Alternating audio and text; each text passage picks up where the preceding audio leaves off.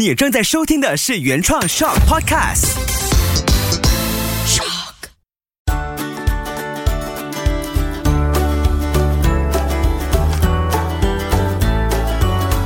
秋月的育儿天地，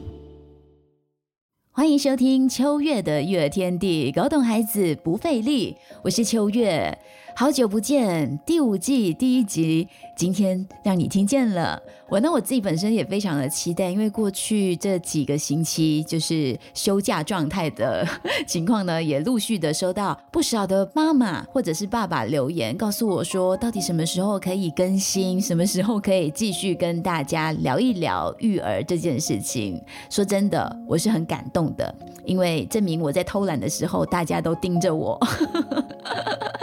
慢下来的时候，真的会去想，哎，全新一季有什么好玩的，是可以跟大家分享。那这一期呢，对我来说是意义重大，而且也很特别，也算是和长期持续听着 podcast 的朋友去好好的分享，说持续的、一直的做下去这件事情，就像养孩子一样。我记得在去年底的颁奖典礼，就是 Shop Podcast 的年度颁奖典礼的时候呢。哦，也顺道的提一提，就这档 podcast 呢有得奖，谢谢大家的肯定跟支持。就是秋月的育儿天地呢。有获得了二零二二 Show Podcast Anugra 的这个年度最佳 Podcast 奖，那今年也会继续的努力。我记得在得奖之后呢，在颁奖典礼上跟另外一位 Podcast 的聊天，那他就问到，他很好奇为什么可以一直做、持续做这一期呢？算起来已经是第一百一十集了，怎么可以做到？我就跟他说，其实我把 Podcast 当做孩子一样，就他跟我的孩子是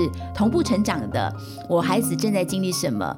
可能你就在内容上面听到正在经历着什么，所以我自己呢也很开心，说有这样子可以持续锻炼、持续努力的一个功课。因为当我经历了什么，我需要去同整，需要自己做整理，然后再做分享、录制成 podcast 的过程，其实也是一种很好的自我梳理，也算是自我疗愈的一个过程。我想这个月我们就一起来谈一谈怎么静下来，尤其是现代的父母很需要安静的力量。然后在育儿路上的爸爸妈妈，请问你们安静的下来吗？我相信很多答案都是静不下来。怎么可以安静呢？因为孩子本身就无法静下来。那我自己回想做这个 podcast 第五季了，这一路的坚持跟。呃，持续其实就像育儿这样，它好像是一辈子都需要你花一点力气。但是我又很想说，哎，秋月的育儿天地，搞懂孩子不费力，那就是希望可以鼓励回自己，也鼓励听着 podcast 的朋友。为什么可以坚持到第五季呢？其实很主要的。一份力量，我相信是来自于在前几年开始学习静心后的收获。那这份收获呢，我也把它变成今天的一个礼物，送给所有还持续在听着 podcast 的朋友。那我就特别邀请了我的心灵教练，人在澳洲的 Mira 老师，他也是 Mira Happiness 幸福心灵的创办人。老师就是他接触了身心灵教育这件事接近二十年的时间。那现在我们就邀请。Mira 老师，Hello，Hello，秋月，你好，你好。我相信这一期是好像是很特别的一种安排，因为一般上我跟 Mira 老师互动可能是 Facebook 直播比较多，然后也算是第一次在 Podcast 里面跟 Mira 老师用声音交流。是哎，看来我们迈迈入一个新的新的可能跟新的方向。而且像 Mira 老师本身也有开始在录制 Podcast。嗯，对对对，嗯，因为。觉得在现在生活里面，很多人都在跑动嘛。那其实我个人也不是很喜欢一直停留在就是打开荧幕看东西。那 Podcast 可以让我们边做家务啊，边开车啊，边忙其他事情的时候，甚至在跑步运动的时候，然后就可以边去吸收，然后去享受一些讯息的。所以我我也在尝试做这个。对对对，我很认同哎，就是眼睛可以稍微离开一下，只是专注用声音。它其实是另外一种享受，没错。而且我觉得那是很方便的吸收东西的方式。嗯，这也是为什么，就是之前第四季呃停播了之后呢，结束了之后呢，就好多妈妈会问，哎，什么时候开始会有第五季？因为他们。很需要偶尔静下来听一听。那这一期一开始，当然我就希望可以找到一个可以让大家一起静下来的很厉害的一位人物。然后他也是在我日常中，每次我已经忙到焦头烂额，或者是很多东西喘不过气的时候呢，只要他一出现，我就可以稳住了自己。可以说，进入二零二三年之后呢，我们就想说做一件事情，就是让更多爸爸妈妈一起了解怎么样去让自己安静下来。绿老师，以你的观察，或者你接触到那么多的学生或者是个案，为什么我们大人那么需要这份安静的力量呢？嗯，我们现在生活的周遭啊，就像刚刚我们讲说要享受讯息嘛。这几个字听起来很简单哦，其实是呃相当费力的。那是因为现在我们所接受的讯息太多了，任何时候、任何的，只要一个手机，以前就只有 radio，只有电视，所以也许妈妈是在煮完饭啊、忙完东西以后坐下来，或者小朋友是做完功课以后坐下来就看那半小时。我记得我小时候想看那半小时二十分钟的卡通。或者是看一个六点到七点，马来西亚大街小巷都在看着的那个电，那个叫什么连续剧？连续剧。可是现，对对对，然后你会听到，比如说整条街上大就是播着同样的那个连续剧歌曲，有没有？有，如果在那那一个时候就一起笑，对，然后那个有一段时间在播台湾剧的时候，然后那个哭腔就整条街都是，所所以那个时候其实是相对简单的哈。如果说妈妈没有打开收音机，她在做家务之类的，也就这样子了。嗯，可是现在的话，我们发现手机里面每个人最少，我在猜不会少过三五个 apps。然后里面呢有 Facebook，有各式各样的东西。基本上所有的商家，所有要把讯息 push 给我们的人，用尽了各种方式，都在把这些东西丢到我们的环境里面。嗯，那小朋友也是这样，大人也是这样，只要活在同样这个时代的都一样。所以在这么多的讯息里面，你怎么样可能安静呢？基本上我们随便打开手机，就很多很多，其实相关的、不相关的。我们要的，我们不要都进来，那这个时代就变成静不下来，比以前，呃，正常多了，而且要静下来难多了。哎，真的哎，可是哈，我们大人又很奇怪，渴望自己家的孩子 安静下来，这这好像有一点强人所难了，对吗？对呀，就是一般我们在，比如说我们听到声音，我们想要静下的时候，直觉式的反应，可能我们想要关掉外面的东西吧。所以那个反应，可能我们就会跟孩子讲说：“哎，你不要吵。”但是你会发现，有时候哪怕你关掉了外面的声音，Let's say 你可以 turn off 那个呃呃电视或者是 radio 或者是手机，你内在的声音其实也一样在吵的，因为这个频率还有我们接受的讯息，它都进来了。那我们面对小孩的时候，那个方式有一点反作用，就是我们以为说我们 turn off 它就不会吵了，但是。深一点来看的话，其实不止外在声音，很多时候真正会波动，就是会呃骚扰我们的是我们内在的声音。这也是为什么说，当我对当我们要去要求小孩不要吵的时候，第一，他也真的是一个挑战呢，因为他们能量本来就很活跃。然后，如果是跟爸爸妈妈关系很好的话，可能他有很多东西要跟你讲，很多的表达就对准那个在他旁边的人拼命拼命去去发挥嘛。嗯，那可是我觉得更关键在骚扰我们的是内在的声音。我我我可以分享一个我昨天尝试做的让自己很快速的安静下来的方法，也可以算是好哎，是现代科技想要帮助我们的。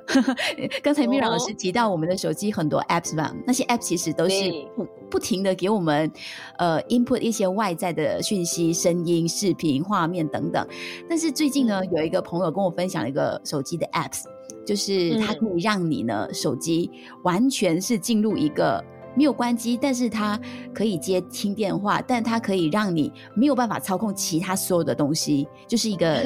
mode，有点像手机静坐的概念。然后我就第一次尝试，我带了一本书在外头，我就想，好，我就试试看有没有办法是我不做 meditation，我不做其他的静心方法，但是我看书，我也可以很安静的状态。嗯，那我就开启了这个 apps，它就里面有六十分钟或者一百二十分钟，我就选了一百二十分钟。结果那一百二十分钟呢，我很快把一本很想看很久的书看了一半。哇哦！但是那个过程呢，我的身体就像刚才说的，内在有很多声音出来，我就会开始在想啊，会不会有人找我啊？会不会一些工作的音乐进来啊？我的家人会不会现在想要打给我还是什么的呢？啊，会不会有包裹要送来了？我就一直很想去 重开机，然后一直熬到呃三十分钟的时候，我想哇。这消失的两个小时会不会有一些紧急的事情发生呢？我就想说我要关掉这个 S，我关不到。然后我想重开机，我重开机了之后呢，他很厉害耶，他可能知道现代人的心魔，他就 OK OK，他继续计算，继续在倒数，还有二十分钟、十分钟，后来结束了，果然是有一些讯息。但我在想，这些讯息其实也不是那么迫切，需要我在那一百二十分钟里面的时候打断自己看书的这个安静去做回复的。所以后来我回想这一百二十分钟，他也给我一个很大的提示，就是我们根本就是可以安静的，只是我们内在会有很多声音朝我们赶快做一些反应，赶快去做一些事情。真的。秋月，你分享这个太棒了。其实，呃，我连我自己哈，最近也常观察这个东西。就像年头的时候也提到，二零二三速度会更快。那刚刚你提到的那种，其实明明我们已经选择了，OK，我们要手机静坐，我们要 detox，我们就就是你看哦，才两个小时哦，把两个小时也是长啊。的时候，我们内在那种焦虑啊。就是啊，会不会有工作进来了？会不会有这一个孩子？会不会 call 我补习老师？这样那样那样，所有的东西就在那边骚扰我们。所以你一般我们要呃主动去做这个东西已经不容易了。现在好像我们要集体关在一个地方，把手机拿掉，才可以强迫性的进行这个。所以回过头来想，也许再过两三年，手机真的会长在我们身上了。那个其实你现在看是有点恐怖，但是如果早十年，我跟你讲，今天我们两个坐下来会谈说不能关机两个小时，一定是觉得不可思议的。但是我觉得未来很可能那个速度跟那个焦虑感，跟那个跟这些东西不能割舍的那个东西会更大。而且我最近在听的一些啊，我有在 follow 的一些心理学家，不管是西方的、台湾的，他们都谈到一个东西，其实他们有一点回馈，要去说怎么样听到你自己内在的声音。嗯，因为听到内在的声音，才会真正知道自己想要什么，不想要什么，而不是被外面这些 input 进来的讯息影响。然后另外一个有趣的，他们甚至在谈说啊，安静的美好，其实就有点是你刚刚讲的。嗯，我们现在已经很难有这个东西了，因为整个环境，然后互动的方式都不呃 encourage 这个东西，不鼓励往这个方向走。所以他们回过头，因为他们是心理学博士，而且在教书，他们有那个 data 去支持说，哎，其实你可以放松。然后呃，其实这些安静下来，然后脱离这些东西的那个好处是什么？而且这个如果是大人，我们自己本身要去做到，都有一点是强迫自己，或者是比较需要克服很多的内在的声音的时候，我们的 inner voice 就是不断的冒出来的时候，想象一下，小朋友他比我们活跃这么大这么高，他肯定也不容易办到，更需要我们大人先意识到。哎，原来这件事它不是那么容易，那么简单，所以也就是为什么我们今天聊这个，我觉得它可以延伸到我们育儿的现场，给我们很多的提示。其实我们应该怎么去帮助自己，也帮助到孩子可以安静下来。刚才呃，面老师提到一个点，我突然闪过，我最近在呃 follow 的一位美国的妇产科男医生，他就拍了一些视频，然后。因为我自己本身也想做回一些育儿的小小视频，然后我就开始在想，要怎么去让这个画面更丰富，或者声音元素更加的吸引人。但是呢，这个美国的妇产科男医生，他给我一个很大的提醒，就是其实那些东西都可以拿掉。你知道他完全就是一盏灯跟他的声音，他也没有化妆啊打扮没有，他就穿着他平常看妇产科的时候穿的那个全身黑的那种衣服，然后呢，他就对着镜头开始讲一些他的观察，他观察女人跟男人的不同，他观察女人怎么帮助自己在生活中更好、更健康或者更有自信。他完全没有加背景音乐，没有加音效，没有加字字幕，没有加画面。有啦，有他的 subtitle 很简单的，但是也没有 insert 穿插太多其他的讯息。嗯，是很干净利落，就他的声音样子而已。然后你就会发现，哎，我们平时是不是添加了太多不必要的东西？这个也提醒了我，我们对孩子有时候说，或者是在。教养过程当中，是不是我们塞太多东西给孩子了？我们给孩子太多的交代，太多的伸手去帮他处理一些事，太多的不放手，所以就会让孩子其实他们的世界也变得更嘈杂。是是，我觉得你刚刚提到这个东西，其实是我们周边都可以去感受到的现象。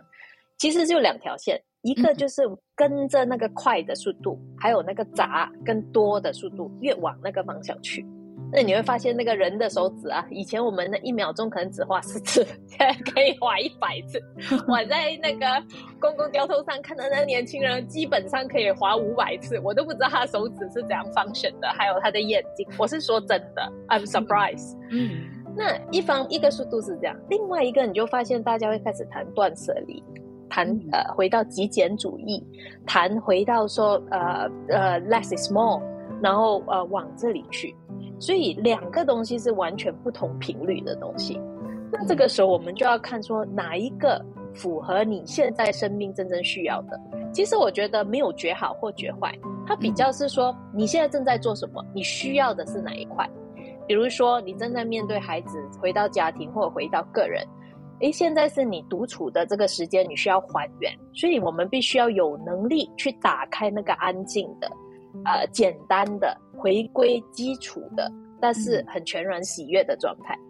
那另外一个状态可能是，哎，你在职场上，你真的需要很快，啪啪啪啪把事情都能完成，这样子你才能有省下的时间跟空间去做那个简单的、呃完整的自己嘛。所以两个能力都需要有。那只是说，我们困难的状况是我们呃有很多时候是没有发现，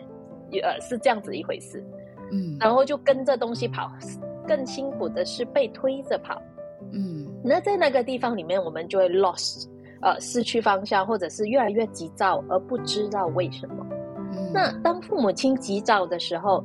很很难不会去渲染到孩给孩子，但是这个地方我必须要提的就是，当我这样讲的时候，希望听见的父母亲不要觉得 guilty，不要去怪你自己，因为生活真的是不容易。然后我们所处的社会所给我们的东西也呃，就是造成这整整个潮流跟速度是往这里去，所以并不是要去担心，或者是觉得自己做的不够好。然后这样子又增加另外一波不需要有的焦虑感，反倒是去认识，然后知道说，哎，其实方向是这样子。那我知道我有焦虑感以后，第一个要做的就是呃，怎么样去处理掉这个焦虑感，然后怎么样去找回自己内在的速度，还有空间。当我们有了这个空间以后，面对孩子，我们才有一个空间去。呃，甚至可能的帮他去调整速度，这个空间真的是每个父母都很需要的，尤其是现在可以静下来听我们两个在聊、在谈话。这个空间，我觉得如果你真的有很全然的放下身边的一些其他的声音的话，你会把我们两个声音听进去，然后你也会觉得很享受。是是是，其实我自己在听你的 podcast，或者是平时在跟你讲话的时候，我都可以感觉到你内在的一股力量。我觉得声音，然后很简单的一个陪伴里面，其实它本身就是一个力量。那如果能够回到这样子的频率，甚至是找出来属于自己内在的这一块，你想的，当你用这样的频率去跟那个孩子互动的时候，有时候不是说我我我传达了什么博士的知识的内容给他，有时候不是这一块，很多时候我们跟小朋友或者跟我们爱的人相处。难道不就是那个陪伴而已吗？还有那个空间。所以在那个陪伴跟空间里面，他可以觉得很安全、很舒服。他也慢慢的卸下他的防卫，来在里面一起做自己。有有时候还想，难道我们最需要不就是这样而已吗？可是难达到的是这样子，所以我们开始去买东西啊，是不是大一点的房子，或者是怎么样？呃，去上多一点怎么样的东西会更好？但是你回到 basic 看，难道它不就是这个空间吗？嗯，就是这个陪伴，这个爱，这个专注，然后这个放松的，没有一定要什么的那个空间，很神奇的，就是你其实还是你，但是因为你自己给自己打开了，那你你就可以让身边的人都感受到，哎，你好像更。长得更宽阔，不是说你体型哦，是你整个人，你回应他的方式，你面对他的时候，你的脸部的神情，你的微笑，甚至你的拥抱，都好像变得跟以前不太一样了。没错，没错，这个空间，还有你刚刚讲的这些，当我们内在变得宽广。我们那个空间开始出来了。你想象一个画面嘛？现在我们说孩子也好，夫妻也好，我们一起下班下课，然后啊，在学校很乱啊，补习班啊，忙啊，多压力啊，怎么样的？然后呃，父母亲也是塞车啦，呃，回家接孩子啊，赶来赶去，回到家了，一下子同样进入了空间，第一个你碰到的是不是彼此带回来的那个混乱？对，跟嘈杂，跟嘈杂，OK OK，嘈杂这样子。这样那个东西，如果你想象说，它进门就很像我们能够被被 sanitizer 消毒了，这个东西一过了那个门以后，呼，没有了。你的第一层嘈杂自然没有了。我我突然间想到，我们通常过一个门啊，会有不一样的感觉的时候，心情转变很快的时候，就是在机场通关的时候，你不是过一道好像拱门这样子，他去全身帮你 呃扫描，看有没有带一些危险的物品，对不对？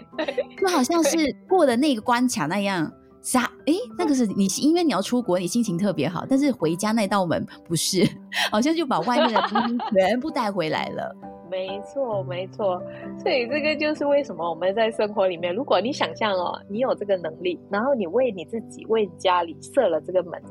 的话，那个改变会有多少？其实就是那一道门而已。但是，一般我们连有这个门的存在都不知道，所以我们就一起把混杂带回去，然后却希望在里面透过讲道理的方法，或者是设定规矩的方法，比如说啊，你一进门不要玩手机。啊，可可是你可能引发是彼此心里面的不爽，或者是又紧张工作又不敢开手机，又更多的不爽。对，但是你知道哦，如果是你喜欢的那道门哦，你会把手机自动放在那个盒子，给它过另外一道扫描器，你不会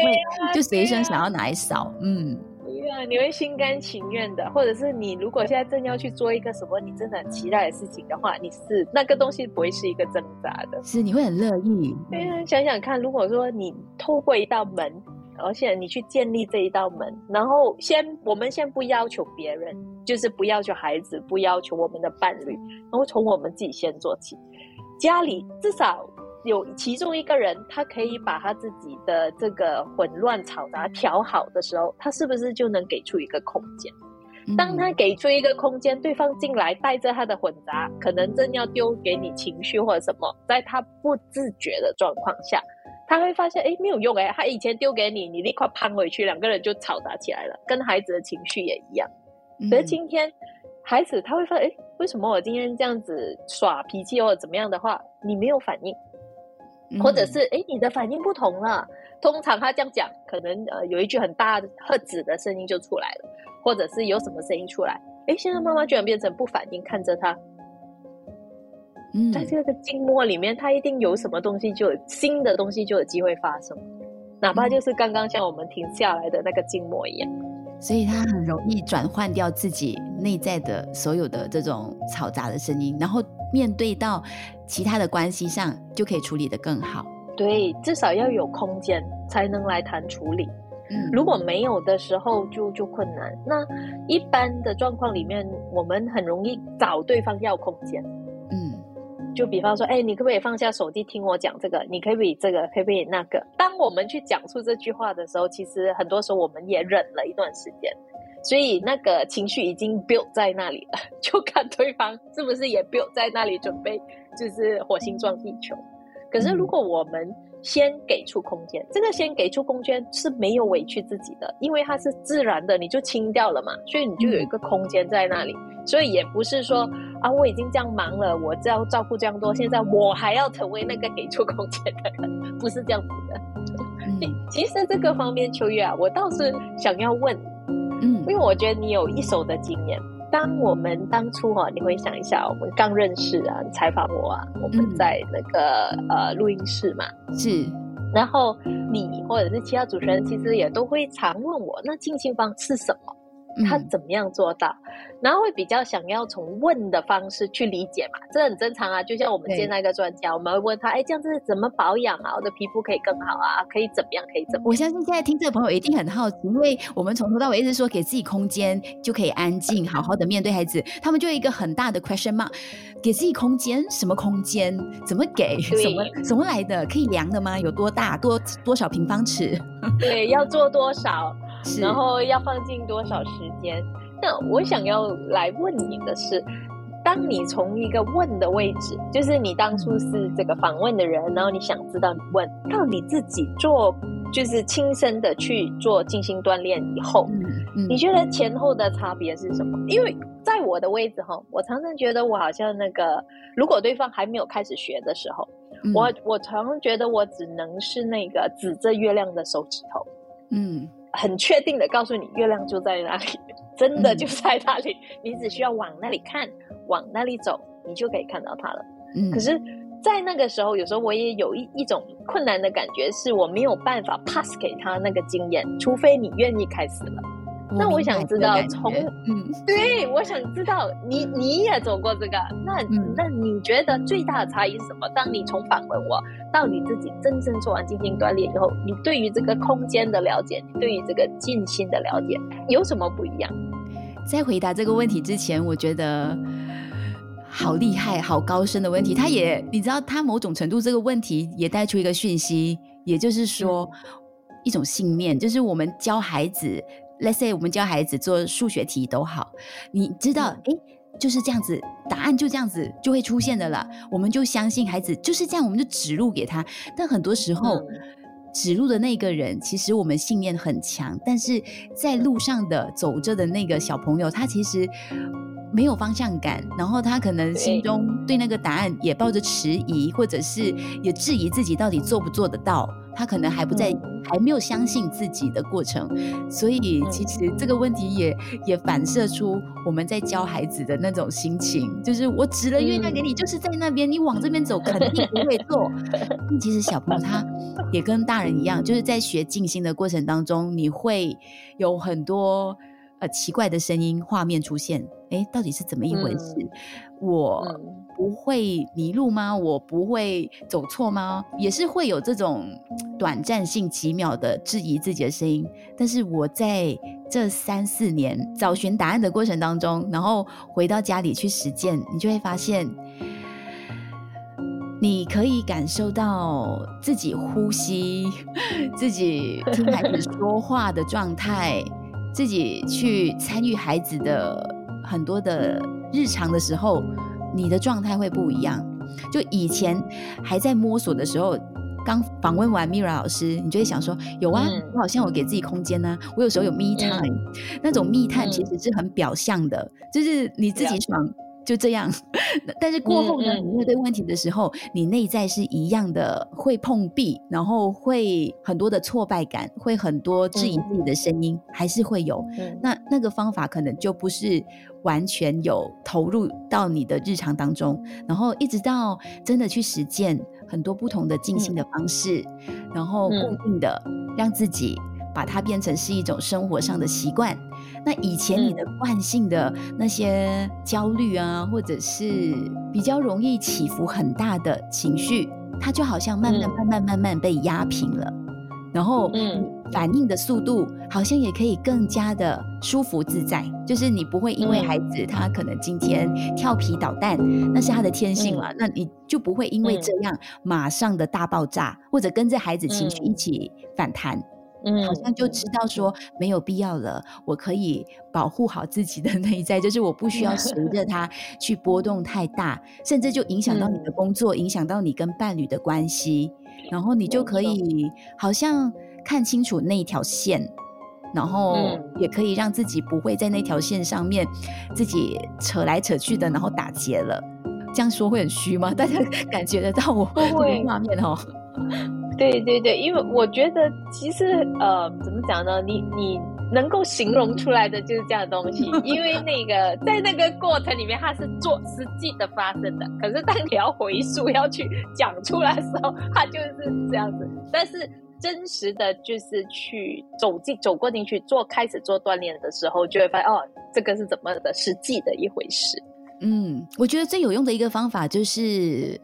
呃，静心过程当中学会的呼吸的方法，因为你以前很急的时候，你工作。几个工作卡在一起，一起呼吸的时候，你本身就很短、很急促了。然后你又去炒炒菜，然后又面对孩子，又换尿片啊、泡奶啊，哇，整个过程你呼吸是多么的快。你知道有学音乐的话，就知道那个 staccato，很快的，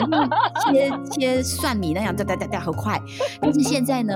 无论你是在切蒜米、切青葱、切菜、切肉都好，你还是可以一样保持优雅，因为你知道你的呼吸可以帮助到。自己，然后我有时候塞车的时候，我也会自己调整呼吸，放慢。那我跟孩子说话，或者我面对孩子做错一些事情的时候，无理取闹的时候，我也可以先马上自己调整呼吸，再面对回他。那我自己可以不会变得不快乐，那孩子也不会因为我的不快乐变得不快乐，所以就可以互相保护彼此的情绪。嗯。而且那个过程里面呢，是不是说，因为你先，其实我听起来就是你你你你有一个空间了，那那个空间里面，那个空间呢，其实还可以不断延伸的。就是当你越来越做静心，你越来越清掉内在一些，包括我们作为父母或者作为长辈，在呃小时候甚至是过去式也呃带下来的一些意识状态种种的东西，它被清掉以后，就想象你的屋子嘛。你把不要的经年累月，或者是呃家里长辈呃三三五年前或者十五年前放在你家的东西全部清掉，嗯，因为用不着了，所以你清掉。清掉以后，它就多了很多空间。所以当你选择要让什么东西进来的时候，你就容易看清楚，哎，这件我要的还是不要的。嗯，可是回过头，你现在想象。呃，二三十年前家人的东西全部都还堆在你的房子，你的房子已经密到说那个快递送东西来啊，都只有一个箱子了，没有位置放，你会怎么样？你一定是转头丢，随便丢了，然后就赶快去忙别的嘛。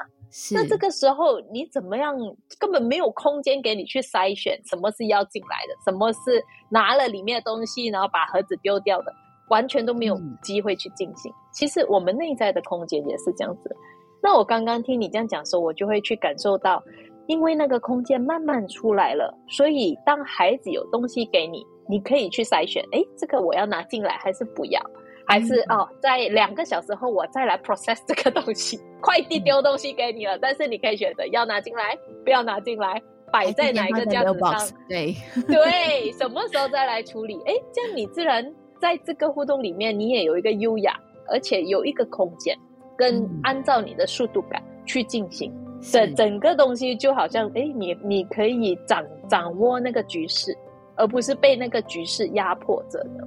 对，其实我们一直谈这个空间，它就好像你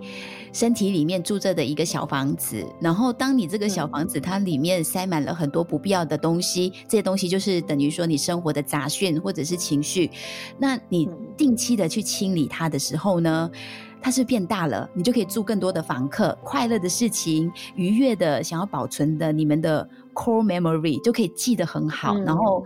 情感上累积就会更加的紧密、更加的亲密、更多的幸福感。然后当这个小房子你顾好了之后呢，其实就好像自产的概念，就你投资房地产呢，你就可以开始让你的小房子开始变大，可能整条快乐的度假村就住在你的身体里了。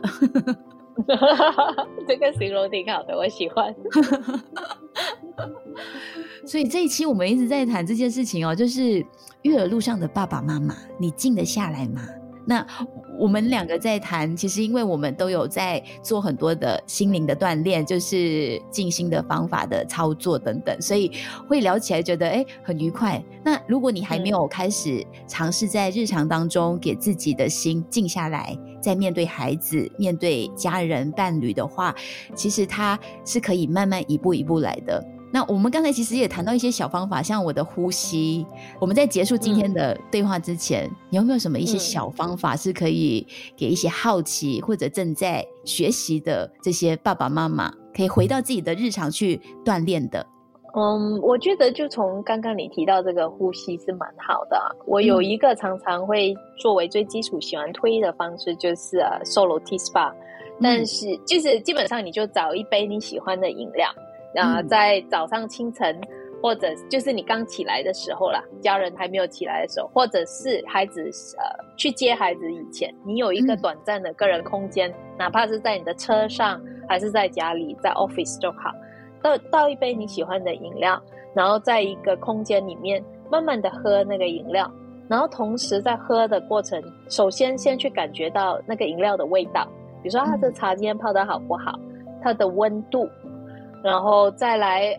透过你去呃感受这些东西的时候，其实已经把注意力带回你自己了，因为你你回到你的身体嘛，你回到嗅觉，你回到味觉，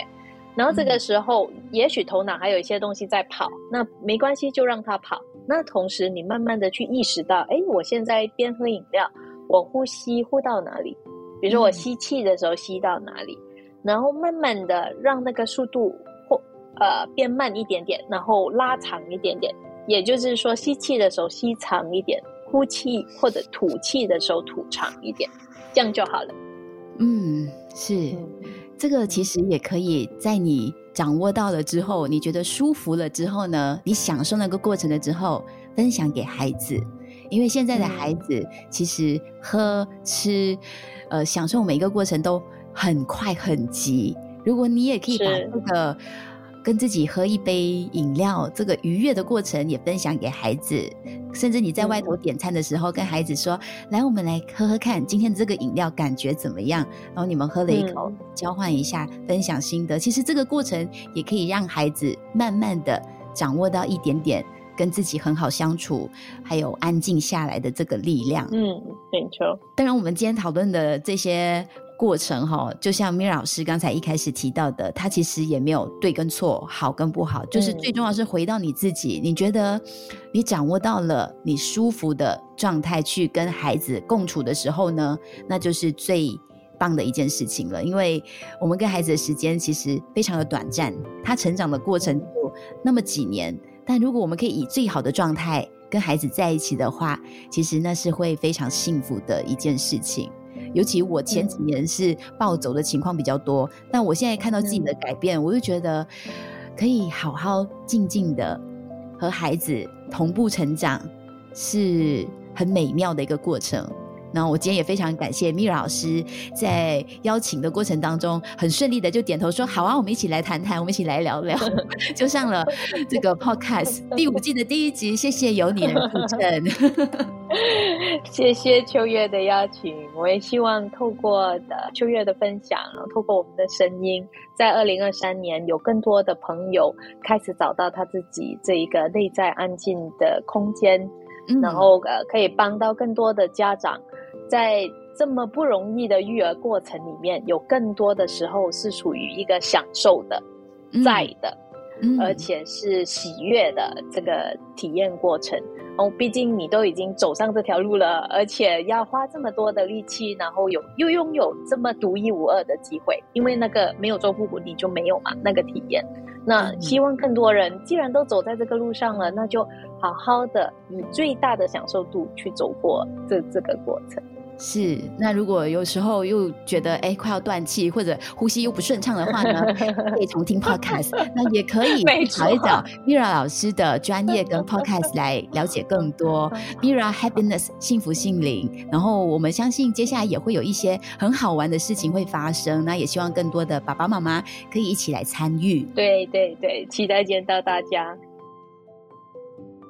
就像刚才 Mira 老师问我的，在学会了静下来的过程，懂得静心之后，在面对教养的难题或者是各种的育儿日常的时候，有什么改变吗？我刚才有稍微做分享，那我这里想再补充一点，就是。